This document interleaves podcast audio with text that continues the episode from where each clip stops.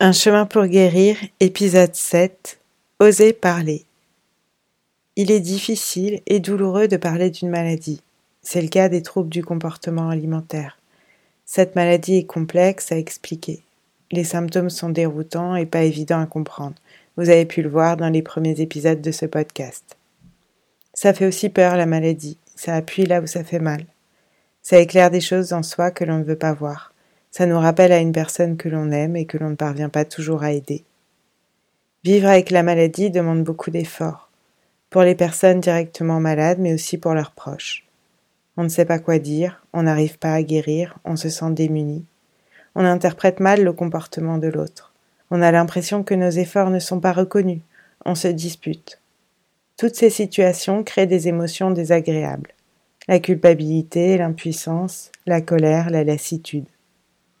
Alors on est tenté de taire tout ça, de le remiser loin, loin, loin. Pourtant, parler, ça fait du bien. Je vous le disais dès le premier épisode, et c'est ce qui m'a motivé à créer ce podcast. Parler simplement des troubles du comportement alimentaire, sans honte et sans peur. Pendant très longtemps, j'ai eu honte et peur de parler de ma maladie aux autres. Je ne la niais pas, ma famille, mon amoureux, certains proches étaient au courant, mais la plupart du temps, j'essayais plutôt de la cacher. C'était compliqué car certains comportements étaient visibles, en premier lieu ce que je mangeais. Mes fluctuations de poids aussi se voyaient. Au fil des années, j'ai maigri et j'ai grossi de manière importante et rapide parfois. Ce n'est pas le cas chez toutes les personnes malades. Certaines maintiennent un poids stable. Je vivais très mal ces variations. J'étais sûre que les gens étaient focalisés dessus. Et je considérais cela comme une double peine. Subir la maladie fait déjà souffrir, mais je devais affronter mon propre jugement et celui que j'interprétais chez les autres sur mon poids. Je ressentais de la honte quand je prenais trop de poids ou quand à l'inverse on me faisait remarquer que j'étais trop maigre. Il m'est arrivé qu'on me demande si j'étais enceinte, tant mon ventre était gonflé. On a pu me demander mon poids alors que j'étais très maigre. Toutes ces remarques, certaines déplacées, c'est comme si on me disait Tu es malade, je le vois. Je redoublais souvent d'efforts pour cacher le TCA et faire comme si de rien n'était. Ça, c'est en ce qui concerne le regard des autres. Mais oser parler, c'est d'abord, il me semble, se parler à soi. Je crois que ma souffrance s'est amplifiée à mesure que je la taisais. Le travail de soins avec les thérapeutes m'a aidé pour libérer les mots en moi. J'avais l'impression qu'enfin on me comprenait sans me juger. Ils m'ont offert leur écoute, ils ont éclairé ma tâche pour guérir. À leur contact, j'ai avancé sur ma compréhension de la maladie. Parfois j'ai compris sur le moment, d'autres fois bien plus tard. Dévoiler mon vécu avec eux en confiance a été essentiel. Et dans ce dialogue, je me suis parlé à moi-même. À l'hôpital, j'ai aussi rencontré d'autres patients, et j'ai appris à échanger avec eux, à écouter et à partager les difficultés, à trouver le juste milieu entre l'empathie et ne pas trop absorber. Ça fait du bien de se comprendre, de savoir qu'on n'est pas seul à avoir cette maladie, de ne pas avoir à tout expliquer quand on parle d'un symptôme, même si c'est dur aussi d'observer les souffrances de chacun. Après plusieurs mois de travail thérapeutique, ma parole s'est libérée. Avec mes proches tout d'abord, avec qui je me suis mise à expliquer mon parcours de soins et tout ce que je comprenais de la maladie. Mes peines, mes rêves, mes craintes, mes victoires. Je pense que ces discussions nous ont rapprochés encore davantage. En tout cas, elles m'ont beaucoup aidé pour avancer et je les remercie infiniment pour leur écoute et leur patience. J'ai pu parler avec eux car ce sont des personnes bienveillantes, ouvertes et tolérantes. Petit à petit et avec de moins en moins de peur, j'ai aussi osé parler au-delà. Mes soins à l'hôpital impliquaient des absences régulières à mon travail et j'ai dû en informer ma direction. Il n'était pas nécessaire de préciser les raisons des soins et je devais transmettre mon bulletin d'hospitalisation au service administratif. Sur le bulletin apparaît le nom de la structure et son lien avec la nutrition.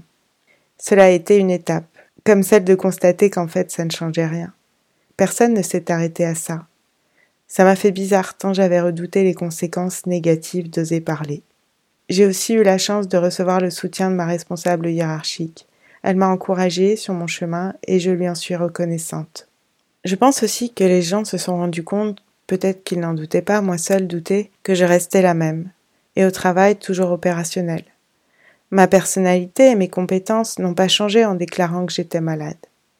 Ça m'a aidé à remettre le TCA à sa juste place. Il n'était pas tout en moi. même s'il est très envahissant. C'est pas toujours évident de concilier travail et maladie, et un grand nombre de patients ne travaillent pas d'ailleurs. Ainsi, de plus en plus, j'ai parlé, à mes amis et même à d'autres personnes que je connaissais moins. Je n'avais plus peur de dévoiler cette part d'ombre en moi. J'acceptais l'indifférence que cela pouvait provoquer quand j'aurais voulu du réconfort. J'acceptais qu'on ne me comprenne pas et les maladresses qui allaient avec. Ça m'a pris longtemps. Avant ça, ça me mettait en colère que les gens ne se rendent pas compte, ou qu'ils me disent Oui, je comprends, alors même qu'ils ne peuvent pas vraiment comprendre. La vie est devenue beaucoup plus simple et apaisée en arrêtant de cacher ma maladie. Mais avant de pouvoir parler, je devais me sentir prête. Par exemple, j'ai mis plusieurs mois à dire à mes parents que j'avais commencé un parcours de soins à l'hôpital. Pourquoi ce silence entre nous qui ne nous mentons pas? Je savais qu'en leur disant je culpabiliserais de leur faire de la peine et que j'essaierais de les rassurer alors, quitte à mentir. Et les premiers temps, je n'étais pas en mesure de rassurer. Je découvrais l'ampleur de la maladie au-delà de ce que j'imaginais. J'apprenais déjà à ne plus me mentir, à regarder le TCA en face. J'ai donc attendu d'être prête. Il n'y a aucune obligation à parler, à exposer une part d'intimité. C'est important de prendre le temps d'y réfléchir, à qui on parle, comment on en parle, à quel moment. C'est pas la même chose d'annoncer sa maladie et d'en parler ensuite simplement parce qu'elle fait partie de la vie pour le moment. Il faut trouver les limites aussi. Ce qu'on dit, ce qu'on tait, le faire dans les bonnes conditions et avec les bonnes personnes. J'en reviens à ma question de tout à l'heure. Pourquoi j'ai voulu parler? Parce que j'en ai éprouvé le besoin tout simplement, pour qu'on puisse m'aider par moments, pour qu'on me comprenne un peu mieux, pour ne plus me mentir, pour me sentir en accord avec moi et pour accepter aussi la maladie. Je crois qu'on reste seul face à la maladie. Cela n'empêche pas l'empathie, la compassion, les marques d'affection, l'entraide. Chaque personne impactée par le TCA, malade et proche, le vit selon son point de vue. Si bien que cette solitude et cette souffrance sont donc aussi partagées. Une mère qui voit sa fille ne plus manger, une sœur qui voudrait aider encore plus alors qu'elle fait déjà le maximum. Tout le monde souffre de la situation. Et ça me semble important de partager ces ressentis différents pour se relier. J'en reviens donc à mon idée de départ. Parler, ça fait du bien. Et c'est essentiel de se faire du bien, non?